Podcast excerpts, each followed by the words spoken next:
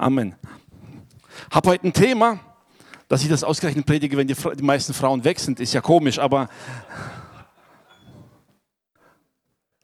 ich saß die Woche da und dachte, wie nenne ich das Thema eigentlich? Hat eigentlich mit Braut nicht viel zu tun, aber dieses Wort, dieser Satz steckte mir im Kopf, habe das Thema genannt. Was stellt man sich unter einer Braut eigentlich vor, wenn du zur Hochzeit gehst? Schneeweißes Kleid. Amen. Nachdem ich die Predigt so geschrieben hatte, habe ich im größten Lexikon der Welt nachgeguckt bei Google. Also, habe Braut in Grau eingegeben, stellte fest, es gibt eine Brautmode in Grau. Also deshalb, ich will jetzt keine Kritik üben. Ja. Wenn jemand diesen modischen Geschmack hat, ich bin absolut modischer Analphabet, deshalb, das ist nur im übertragenen Sinne gemeint. Okay? Keine Stellungnahme zu irgendwelchen Farben oder Vorlieben. Aber was stellen wir uns vor? Wisst ihr, in der Regel stellen wir uns eine Braut vor, je weißer, desto besser. Zumindest das Kleid. Ne? Also, ne?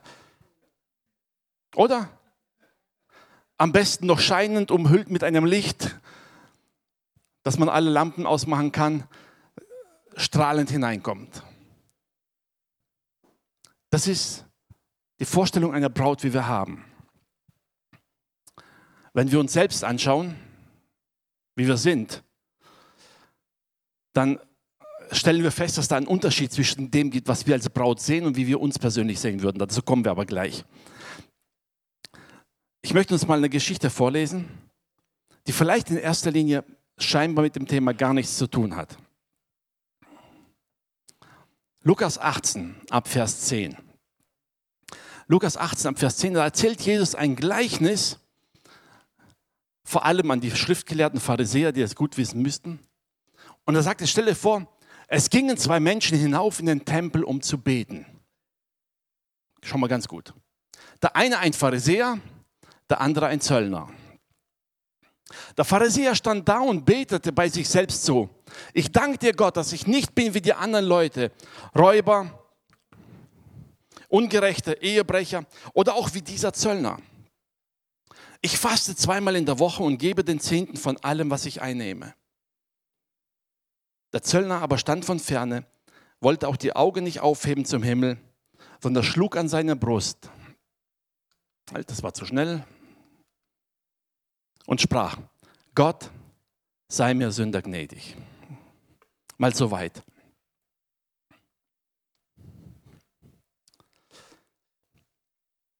Ich möchte euch ein bisschen dazu heute auffordern, mal in euch selber hineinzuschauen. Stell dir vor, du trittst heute vor Gott und gibst Rechenschaft über dein Leben. Welche von beiden Positionen würdest du gern einnehmen? Willst du vor Gott treten und sagen, Herr, ich habe deine Gebote befolgt, ich habe alles getan, was du mir gesagt hast. Ich war mildtätig, ich war rücksichtsvoll, ich habe meinen Nächsten geliebt, ich habe alles getan, habe gegeben in der Gemeinde, habe gedient, habe meine Gaben eingesetzt. Oder willst du vor Gott treten und sagen müssen, sorry Herr, sei mir gnädig. Ganz ehrlich, welche von beiden Positionen wäre uns lieber? Sagen zu können, ich habe alles richtig getan oder sagen zu müssen, ich habe Mist gebaut, tut mir leid. Sind wir ehrlich, keiner von uns bittet gerne um Gnade. Oder? Wenn wir wissen, dass wir keine Rechtfertigung haben, dann ist, bleibt uns nichts anderes übrig. Aber vom menschlichen her würden wir gerne uns rechtfertigen mit dem, was wir alles getan haben, in der Hoffnung, dass ich alles richtig gemacht habe. Aber trotzdem wissen wir, wir schaffen es eigentlich nicht.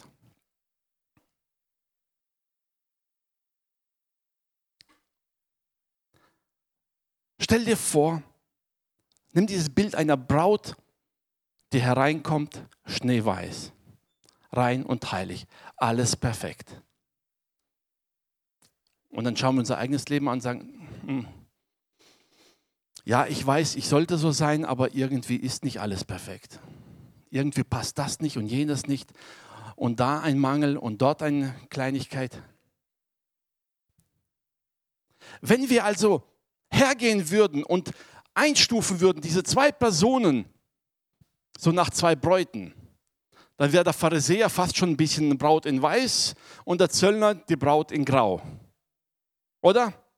In Jesu Augen, da sagt er in Vers 14, sagt er es aber genau umgekehrt.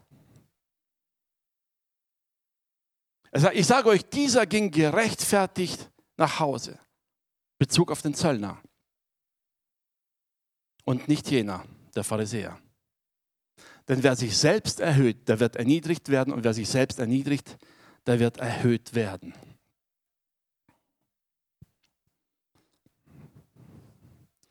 Ich möchte heute ein bisschen über unsere Sicht auf die Gemeinde Jesu reden und wie wir selbst uns darin sehen.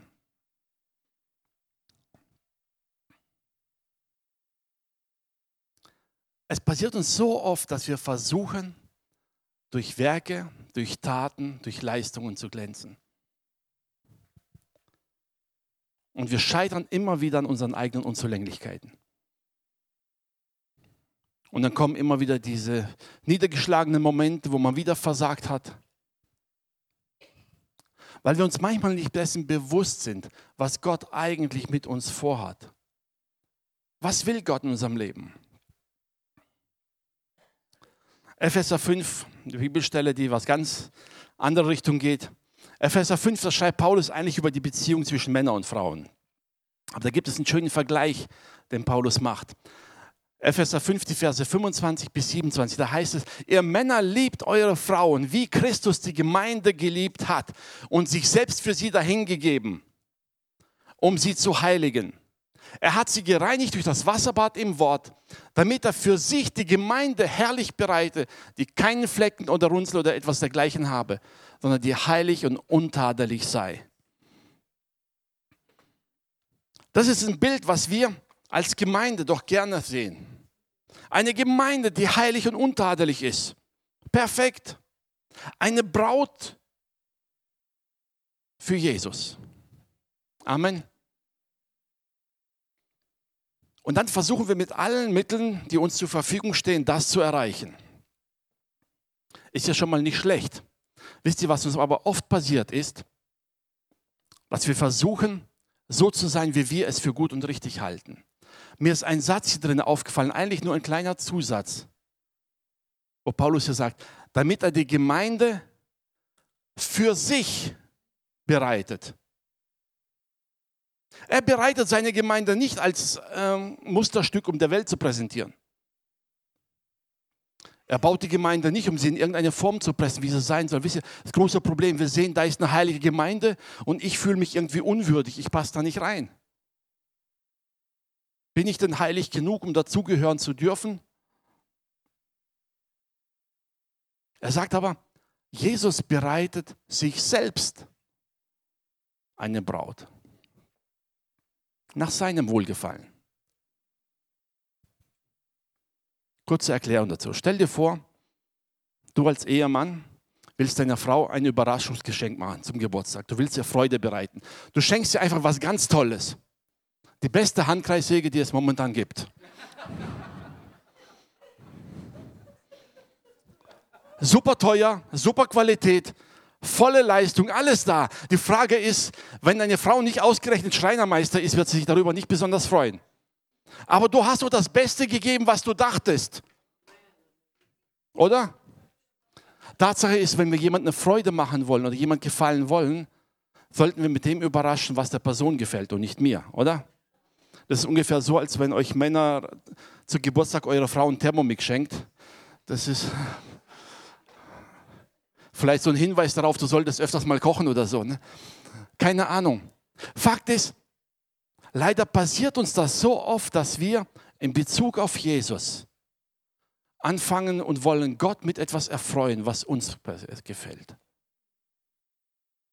Und wir gestalten unser Leben, unsere Dienste, unsere Gemeinde, wie wir es für gut finden und vergessen dabei, wem es eigentlich gehört. Paulus sagt hier, er bereitet sich eine Gemeinde, wie er sie haben will. Für sich. Er gestaltet und formt eine Gemeinde, wie er sie gern hätte. Er macht eine Braut heilig und rein, wie er sie gern hätte. Jemand den nächsten Schritt zu sagen, weißt du, alles, was Gott in deinem Leben tut, macht er, um dich so zu gestalten, wie es ihm gefällt. Er fragt nicht in erster Linie, wie es dir gefällt. Oder? Weil er dich liebt, wird er dich nicht übers Knie brechen. Er wird dich nicht verunstalten, nichts. Aber er sagt, er formt dich, damit du an dem Punkt kommst, wie du ihm wohlgefällig bist.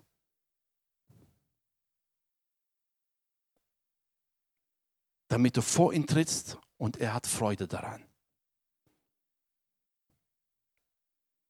Ja.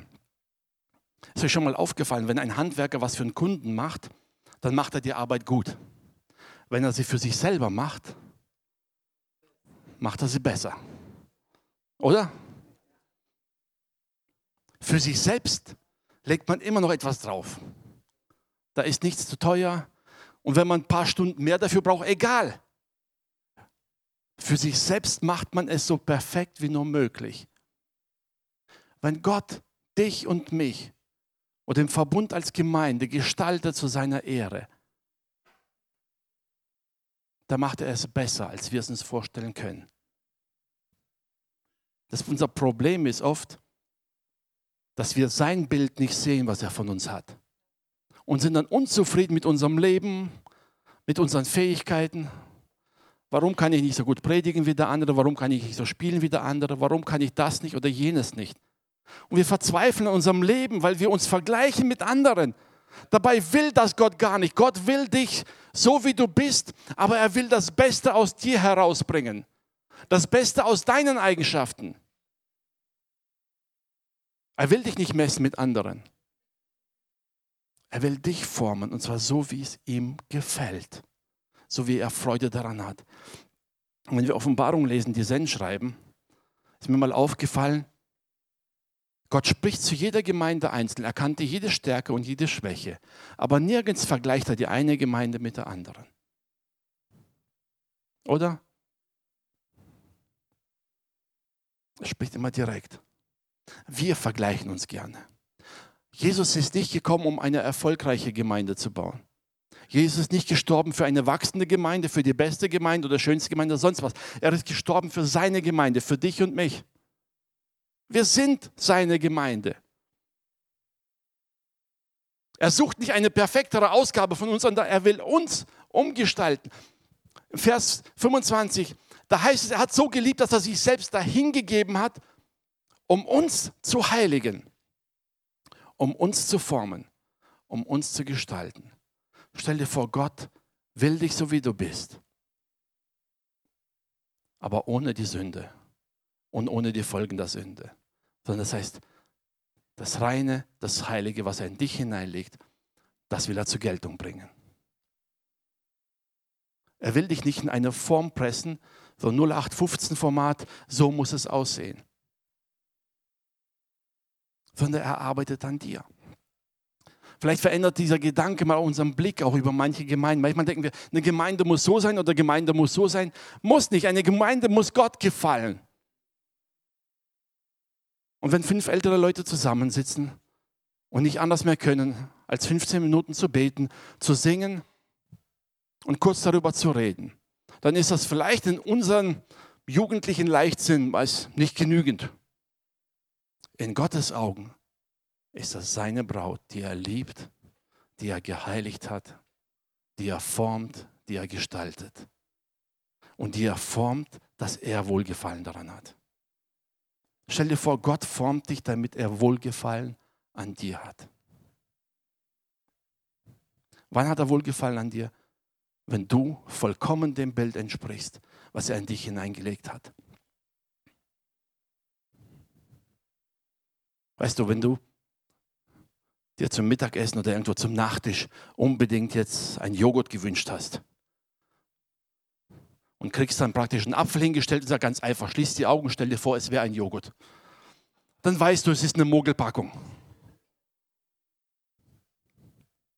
Fakt ist aber, manchmal machen wir uns selbst eine Mogelpackung. Wir wollen etwas anderes darstellen als das, was Gott in uns hineingelegt hat. Kannst du dich mit dem Gedanken anfreunden, dass Gott dich so wie du bist haben wollte? Natürlich ohne Sünde. Ja und Amen. Die Sünde versucht uns zu zerstören. Die Sünde versucht uns wegzubringen von dem, was Gott in uns hineingelegt hat. Mit allen Folgen. Und Gott will dich. Dich als Mann oder Frau geschaffen. Etwas kräftiger, nicht ganz so kräftig, mit vielen Haaren, mit wenig Haaren. Egal, er wollte seine Freude haben. Er hat die Freude an der Vielfalt. Ja, es fällt uns manchmal schwer zu sagen, okay, Herr, aber warum bin ich so? Die anderen sind scheinbar alle perfekt, haben keine Probleme, die kriegen alles in den Griff, ich nicht. Den Gedanken haben wir immer. Ne? Ich verrate dir etwas, die anderen haben sich nicht im Griff, die kaschieren es nur besser. Die haben bessere Fähigkeiten, es zu verstecken. Hinter der Fassade haben sie genau die gleichen Probleme. Amen. Auch als Gemeinde, wir denken immer, große Gemeinde, was? Weißt du, kleine Gemeinde, kleine Probleme, große Gemeinde, große Probleme. Mega Gemeinde, mega Probleme. Also sei einfach dankbar, sagen, Herr, Gott sei Dank habe ich nicht die Probleme der anderen. Aber präg dir diesen Satz ein. Er bereitet dich als seine Braut. Wisst ihr, diese Diskrepanz, die wir manchmal in unseren Gedanken haben. Wir stellen uns vor, diese Braut schneeweiß, aber wir haben Probleme damit, uns selbst so zu sehen. Wir haben Probleme damit, uns darin zu sehen. Wir haben immer das Gefühl, ja, wenn ich dabei bin, dann ist ein dunkler Fleck drin. Jesus sagte, der Zöllner, der in der Lage war, hinzustehen, zu sagen, Gott, sei mir Sünder gnädig, der ging nach Hause gerechtfertigt. Du kannst dich vor Gott nicht dadurch rechtfertigen, dass du vor Gott trittst und sagst, Herr, ich habe alles richtig gemacht. Das schaffst du nicht. Wenn du aber in der Lage bist, hinzutreten und sagen, Gott, ich habe mich bemüht, aber ich habe es nicht geschafft. Sei mir gnädig. Wenn du sein Tod, seine Rettertat für dich in Anspruch nimmst, dann stehst du schneeweiß vor Gott. Amen. Das heißt nicht, dass ich so bleibe, wie ich bin, sondern dass Gott mich weiter formt und gestaltet. Weil er mich liebt. Er will das Beste aus mir herausholen, weil er mich liebt. Amen.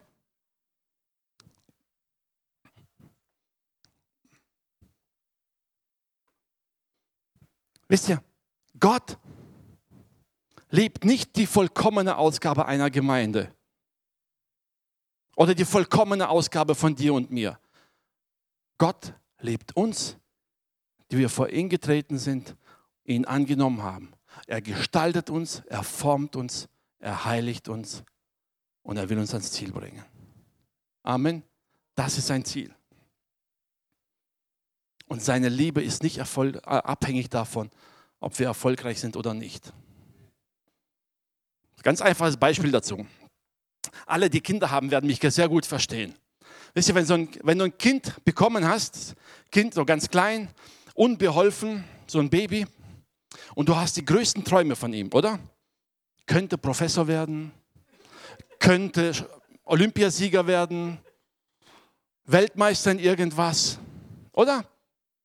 Wir haben die unglaublichsten Fantasien und dabei ist das Kind absolut hilflos und kann gar nichts. Dann kommt das Kind in ein Alter, so Grundschule, wo es schon einiges kann. Und während das Kind immer mehr kann, schrumpfen unsere Fantasien. Das, schon nach der zweiten Klasse wissen wir, okay, mit Matheprofessur wird es nicht so besonders viel. Sportlich, naja, keine Ahnung. Wenn die Kinder dann im Teenageralter sind, dann sind wir schon froh, wenn sie erwachsen werden, selbstständig und ausziehen. Amen, es ist so.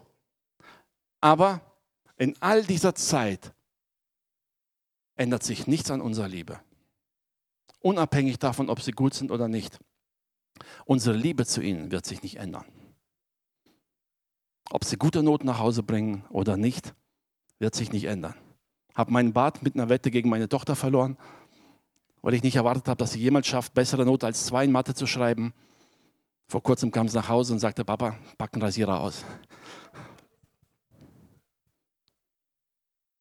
Aber wisst ihr, man freut sich, man ist im Moment stolz, aber die Liebe, die wir für den Kinder empfinden, hat mit ihrer Leistung nichts zu tun. Amen. Und selbst wenn sie irgendwann erwachsen sind und ausziehen, werden wir immer noch versuchen, aus Liebe, sie dazu zu bringen, das Beste aus ihrem Leben zu machen. Immer wieder, oder? Obwohl wir wissen, eigentlich sind sie erwachsen, wir sollten uns raushalten. Trotzdem können wir uns nicht zurückhalten, ihnen Ratschläge zu geben, wie sie ihr Leben besser machen. Das bleibt so. Ich weiß nicht, wie es euch geht, aber ich habe Verwandtschaft auch so früher mal eine Oma gehabt. Bisher hatten wir keine Oma, es war eigentlich eine Tante, aber sie war so alt, dass wir sie als Oma bezeichnet haben. Und egal, wenn wir mal zu ihr zu Besuch zu bekamen, hieß es immer, hast du schon was gegessen? Ich sah nicht unterernährt aus. Aber wisst ihr, als Folge dem, was sie früher als Kind erlebt hat, hatte sie es immer im Herzen gehabt, das Wichtigste ist, dass ihr genug zu essen habt.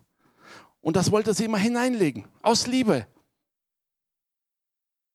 Fakt ist, unabhängig davon, wie wir sind, wer wir sind oder wie unsere Kinder sind, aus Liebe heraus werden wir immer versuchen, das Beste hervorzuholen. Glaub mir, wenn Gott in deinem Leben irgendwo den Daumen drauflegt und etwas verändern will, dann nur deshalb, weil er dich liebt. Er will das Beste aus dir holen. Er will, dass es dir gut geht. Er will verhindern, dass Sünde dein Leben zerstört. Er will nicht, dass du krank wirst. Er will nicht, dass du in irgendeiner Bindung gefangen bist, in irgendeiner Sucht oder sonst irgendwas. Er weiß, dass es Folgen haben wird und er will dir da heraushelfen, weil er dich liebt. Manche denken ja, wenn Gott mich so liebt, wie ich bin, kann ich bleiben, wie ich bin. Stimmt, Gott wird dich weiterhin lieben, aber es dient dir nicht zum Besten. Denn Fakt ist, wir lieben unsere Kinder und wir lassen sie trotzdem nicht so, wie sie sind. Aus einem einfachen Grund, weil wir wissen, es gibt manche Eigenschaften, die müssen sie einfach ablegen. Zu ihrem Besten. Gut, manchmal denken wir, weil wenn die so bleiben, ziehen die nie aus. Also sie müssen ja schon ein bisschen selbstständiger werden. Aber das ist nur ein Nebeneffekt. Fakt ist, wir wollen sie nicht verändern, damit sie uns gefallen, sondern wir wollen verändern, damit es ihnen gut geht. Denn meistens kennen wir ja ihre Fehler aus unserem eigenen Leben. Und wir wissen, dass es schädlich ist. Die Aussage, wenn Gott mich liebt, kann ich so bleiben, weil er liebt mich ja sowieso, ist sehr egoistisch. Die Bibel sagt sogar, wenn das so ist, dann stimmt was mit meiner Liebe nicht mehr.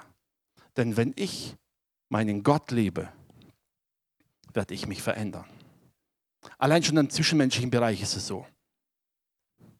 Wenn wir uns lieben, wenn wir gern zusammen sind, überall, wir werden alles vermeiden, was den anderen verletzt. Wenn es uns egal ist, dann ist ein Problem. Liebe ist immer verbunden mit Veränderung. Amen. Immerhin zum Besten. Also wenn Gott uns liebt, dann liebt er uns nicht, weil wir besser geworden sind, weil wir perfekter geworden sind oder heiliger geworden sind. Nein, er liebt uns, weil es sein Wesen ist. Er hat uns erwählt, er hat uns erkauft und er formt und gestaltet seine Gemeinde. Nicht um der Leistung willen, die wir bringen, auch nicht darum, ob wir jetzt perfekt dem Bild entsprechen, was, die, was man erwartet von der Gemeinde, sondern einfach, weil wir, bildlich gesprochen, seine Braut sind. Und das Traurige ist, dass wir diese Braut viel zu sehr in Grau sehen, die in Gottes Augen doch eigentlich weiß, weiß dasteht. Nicht, weil wir aufgrund der Leistung, sondern aufgrund der Gnade, aufgrund der Vergebung.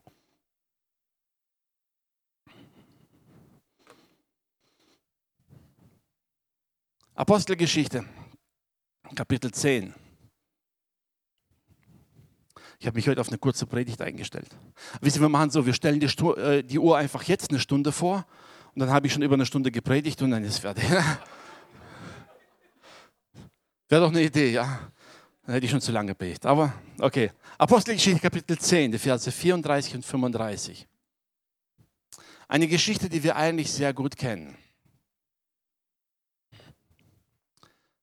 Ich habe seit einiger Zeit bei mir so ein USB-Stick im Auto und dann liest das mir die Bibel vor. Es ist interessant, wenn man zuhört, wenn jemand einfach nur die Bibel liest, jemand, der ganz fremd ist und anders betont, was einem alles auffällt. Ne? Und vor ein paar Wochen habe ich diesen Vers gehört und hat er mich beschäftigt, wie das nur. Ich kenne ja die Geschichte schon lange. Die Geschichte Petrus steht im Haus des Cornelius, einem Römer. Stell dir vor, ein Leben lang geprägt mit dem Bild, die Römer sind die Feinde. Erstens. Zweitens, die Römer sind Heiden. Mit Heiden und unrein. Und Gottes Gebot sagt, du sollst nichts mit ihnen zu tun haben. Gott bereitet Petrus durch eine Vision, die er ihm dreimal zeigt, vor auf diesen Moment. Petrus wäre niemals dahin gegangen, wenn Gott ihm nicht vorher gesagt hat, geh. Und selbst als die Männer dastehen, das heißt, es spricht der Heilige Geist ihm, sagt er, Petrus, geh mit. Die drei Visionen haben ihm nicht gereicht. Also fühl dich nicht schlecht, wenn du beim ersten Mal nicht sofort verstanden hast, was der Herr sagt und dich nicht traust zu folgen. Petrus hat drei Visionen gebraucht und eine Aufforderung vom Heiligen Geist. Vier, bis er gegangen ist. Das heißt, keine Ausrede, nicht zu hören, aber wenn du beim ersten Mal nicht gleich gehört hast, glaub mir, Gott hat Geduld. Er wird dich erinnern. Petrus steht dann in diesem Haus, sieht diese Menschen vor sich. Wisst ihr, und sein Weltbild, seine religiöse Vorstellung von allem, was richtig und falsch ist, zerbricht in wenigen Momenten. Dinge, die er für richtig hielt, stellen sich plötzlich als falsch heraus. Menschen, die seine Feinde waren, sieht er plötzlich erfüllt vom Heiligen Geist. Und da tritt er hin und sagt, nun erkenne ich in Wahrheit, dass Gott die Person nicht ansieht.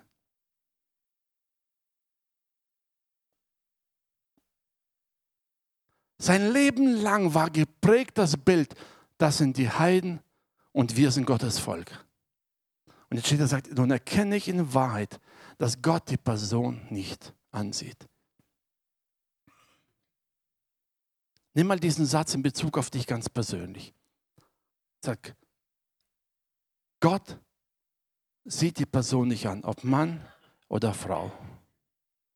Ob du heilig gelebt hast oder wie ein Verbrecher ob du erfolgreich warst oder mehr, eher erfolglos. Ob du studiert hast oder ob du keinen Abschluss geschafft hast. Egal wie dein Leben aussieht, Gott sagt hier an dieser Stelle zum Petrus, es macht keinen Unterschied für mich. Ich sehe jeden Einzelnen als angenehm sondern in jedem Volk, wer ihn fürchtet und recht tut, der ist ihm angenehm. Egal wie es in deinem Leben aussieht, wenn du Gott fürchtest und das Richtige tust, das wissen wir aus dem Neuen Testament, wenn du Gott annimmst Vergebung, dann bist du für Gott angenehm. Du bist dadurch nicht vollkommen, ein paar Marken hast du immer noch. Und ein paar Dinge in deinem Leben will Gott immer noch verändern. Aber in Gottes Augen bist du angenehm. Kannst du für dich heute einfach mal in Anspruch nehmen und sagen, ja, ich bin nicht vollkommen, aber ich bin angenehm für Gott. Gott hat Freude an dir. Gott hat Freude daran, dein Leben zu gestalten. Gott hat Freude daran, das Gute aus dir herauszuholen. Wenn es beim ersten Mal nicht klappt, dann beim zweiten Mal, dann beim dritten Mal. Gott ist geduldig. Wenn sich manche Dinge in deinem Leben so oft wiederholen, dann weißt du, Gott ist geduldig. Er will das Beste für dich. Er will auch das Beste in deinem Leben gestalten, dass er Freude an dir hat. Und er hat nicht erst Freude an dir, wenn du es erreicht hast, sondern er hat jetzt Freude an dir, während er an dir arbeitet. Amen. Er hat sich für dich und für mich hingegeben. Er hat dich und mich geheiligt. Er formt dich und mich, damit er sich eine Braut bereitet, die vollkommen ist, die heilig ist, die untadelig ist. In unseren Augen ein Ding der Unmöglichkeit, denn wir sehen immer unsere Schwächen und Fehler. In Gottes Augen ist es aber möglich, denn er sieht dich und mich durch das Blut Jesu Christi, gewaschen und gereinigt und geheiligt. Er sieht das Endergebnis und hat Freude an dir.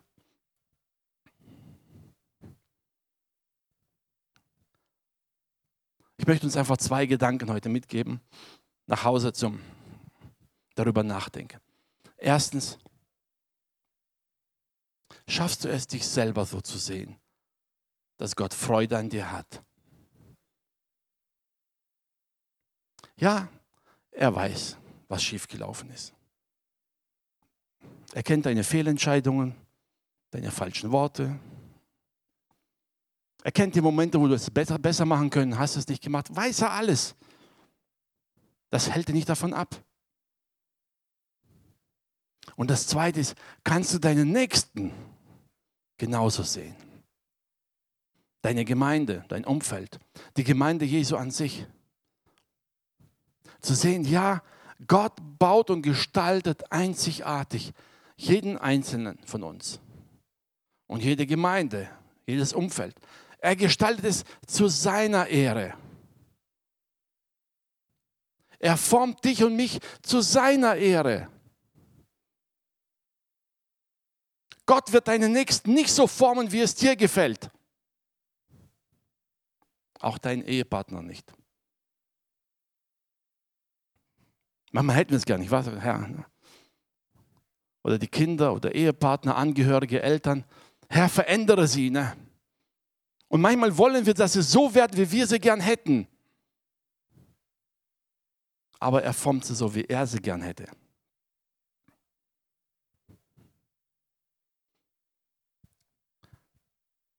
Weißt du, vielleicht ist auch diese Entscheidung schwer zu sagen, okay, ich nehme mich so an, wie ich bin, aus Gottes Hand. Ich akzeptiere es, dass Gott mich nicht mit den Gaben ausgestattet hat, wie er anscheinend die alle anderen ausgestattet hat. Ich akzeptiere Gottes Entscheidung, dass er mir vielleicht andere Fähigkeiten gegeben hat als anderen. Das zu akzeptieren, dass Gott mich so gestaltet, wie es ihm wohlgefällig ist, ist der erste Schritt hin zur Befreiung. Befreiung von unseren eigenen Zielen, wo uns manchmal unter Druck setzen. Gott weiß, warum er dich so ausgestattet hat, warum er dich so geformt hat, warum er dich so geschaffen hat. Weil er dich so gebrauchen will, wie du bist. Er hat Freude an dir. Und Gott weiß, warum er dich in diese Gemeinde gestellt hat, weil er weiß, da passt du rein. Er gestaltet dich. Und Gott möchte, dass wir diesen Blick mehr und mehr aus seinen Augen her sehen. Eine Gemeinde, ohne Flecken und Runzeln. Menschlich gesehen ja und Amen, unmöglich. Wir wissen es. Johannes sagt, wer ohne Sünde ist, der lügt. Oder wer von sich sagt, der sündigt nicht so rum. Ne? Er sagt, wenn wir behaupten, wir sündigen nicht, dann belügen wir uns selbst. Aber wenn wir um Vergebung bitten, ist er treu und gerecht, dass er vergibt. Die heilige, perfekte Braut Jesu Christi ist keine, die heilig und perfekt ist aufgrund ihrer Taten. Sie ist heilig und perfekt aufgrund der Vergebung durch Jesus Christus. Amen. Deshalb sind wir auf Vergebung angewiesen, jeder einzelne von uns. Miteinander, füreinander, aber auch in Bezug auf andere. Ich weiß, vielleicht hast du so Menschen um dich herum, die irgendwo in eine andere Gemeinde gehen. Liebe sie, achte sie, schätze sie. Rede gut über sie. Du weißt nicht, was Gott mit dir vorhat. Ihr wisst ja, Ralf und ich saßen in der Schule zusammen und wir haben oft darüber diskutiert und waren beide überzeugt, dass wir in der richtigen Gemeinde sind. Heute sind wir beide nicht mehr in den Gemeinden. Ne? Tja, Gott hat Humor. Wir lernen. Urteile nicht zu schnell über deinen Nächsten. Es kann sein, dass du in ein paar Jahren dein Urteil widerrufen musst, wenn deine Erkenntnis etwas gestiegen ist. Und je weiter deine Erkenntnis steigt, desto weniger wirst du urteilen, weil du weißt, oh je, so manchen Wort, was ich gesagt habe, muss ich heute zurücknehmen. Lass uns dieses Bild vor Augen haben. Jesus bereitet seine Braut. Und seine Braut besteht nicht nur aus uns als Gemeinde hier. Da gibt es viele verschiedene Gemeinden. Und manches verstehen wir vielleicht auch nicht. Spielt auch keine Rolle. Lasst uns Gott vertrauen zu sagen, er baut seine Gemeinde. Und warum er die anderen anders baut als wir, ist nicht unsere Sache. Hauptsache, wir lassen uns gebrauchen, so wie er es haben will. Amen. Wir sollen geformt werden, wie er es haben will. Wir wollen ihm wohlgefällig sein und alles andere dürfen wir ihm überlassen. Ich hoffe, du kannst dich jetzt im Gebet vor Gott stellen und sagen, ja Herr, ich akzeptiere deinen Willen für mein Leben. Ich bin bereit, es anzunehmen, dass ich vielleicht anders bin als die anderen. Dass ich vielleicht auch in manchen Dingen nicht so bin, wie ich es gerne hätte.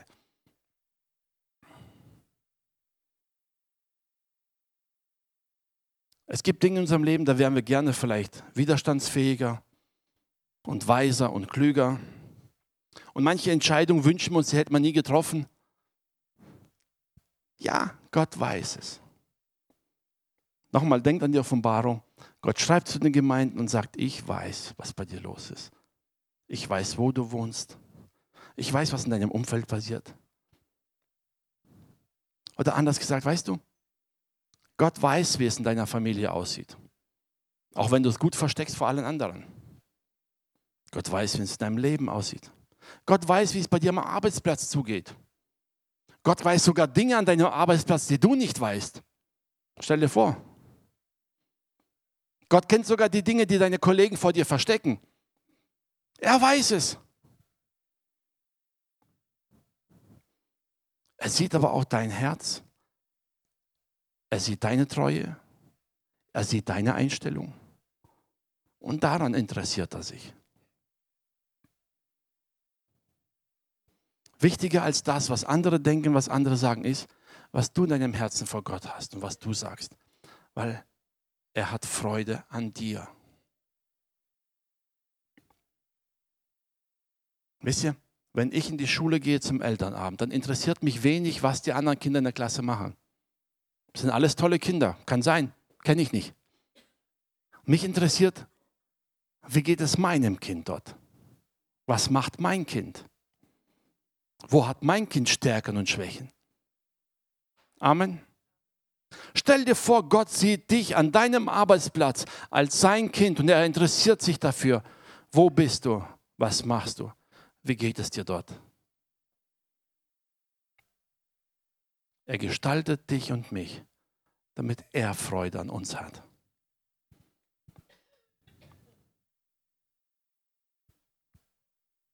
Vielleicht ein bisschen humorvoll gesagt. Stell dich heute einfach vor Gott hin und sag, Herr, ich weiß nicht, warum du Freude an mir haben könntest, aber wenn ich dir gefalle und du Spaß mit mir hast, okay, dann bin ich halt ein bisschen anders als die anderen. Hauptsache, du freust dich mit mir.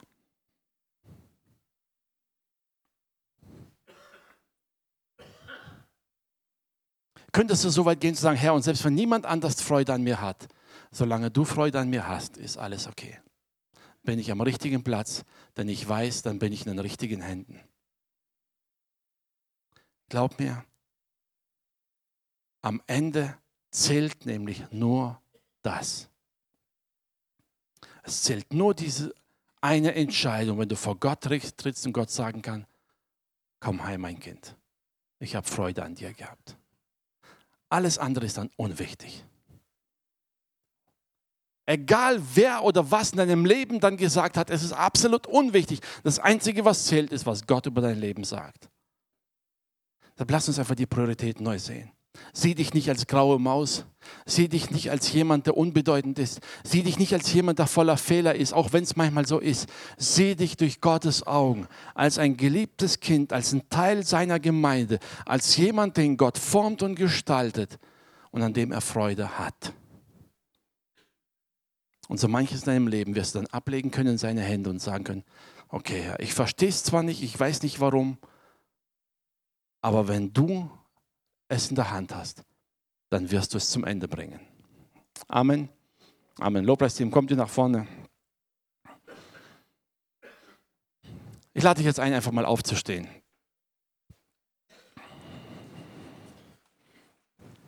Und egal, ob du meinen Gedanken jetzt folgen konntest oder nicht, egal, was dich gerade beschäftigt,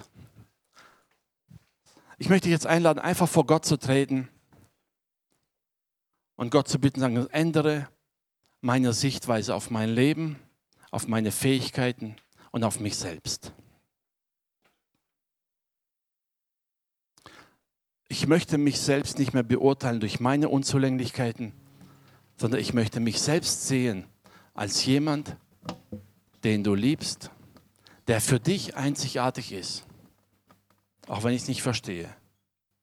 Aber ich möchte mich selbst als jemand sehen, an dem du Freude hast. Als jemand, der vor dir angenehm ist. Nicht aufgrund meiner Leistung, sondern aufgrund deiner Gnade. Schließ einfach mal die Augen. Herr, ich bitte dich, dass du jetzt kommst durch deinen Heiligen Geist und die Herzen berührst, Herr. Herr, nimm von uns diesen Leistungsdruck. Nimm von uns dieses Vergleichen, Herr. Sei es auf uns selbst, sei es auf unsere Familie, unsere Gemeinde, auf die anderen Gemeinden, Herr. Dass wir einfach deine Braut ganz neu sehen, Herr. Als Menschen, die begnadigt sind, die von dir geliebt sind und von dir erkauft sind. Geist Gottes, berühre du jetzt ein, jedes einzelne Herz, Herr. Und lass jeden Einzelnen verspüren, dass er bei dir willkommen ist, dass er von dir angenommen ist, Herr. Dass unsere Schwächen und unsere Unzulänglichkeiten für dich kein Hindernis sind, Herr. Du siehst uns, du hast uns gerufen, du hast uns geheiligt, du hast uns erkauft. Und du bereitest uns zu als eine Braut, die dir wohlgefällig ist. Eine, die glänzend und hellweiß, gewaschen durch dein Blut vor dir steht, rein und heilig aus Gnade. Geist Gottes, komm und reiß diese Festungen der falschen Fest, äh, Vorstellungen ein, die wir manchmal im Kopf haben, wie wir sein sollten, wie wir dir gefallen könnten, Herr. Reiß diese Gedankenfestungen ein, die uns immer nur an unsere Grenzen bringen und uns aufzeigen, wo wir versagen, Herr. Und lass uns ganz neu sehen, deine Kraft und Herrlichkeit. Halleluja, danke, Herr. Amen. Während wir Gott anbeten, wenn du ein Gebet wünschst für dich persönlich und sagst, da gibt es etwas in meinem Leben, was ich einfach loslassen will, komm einfach nach vorne egal was es ist.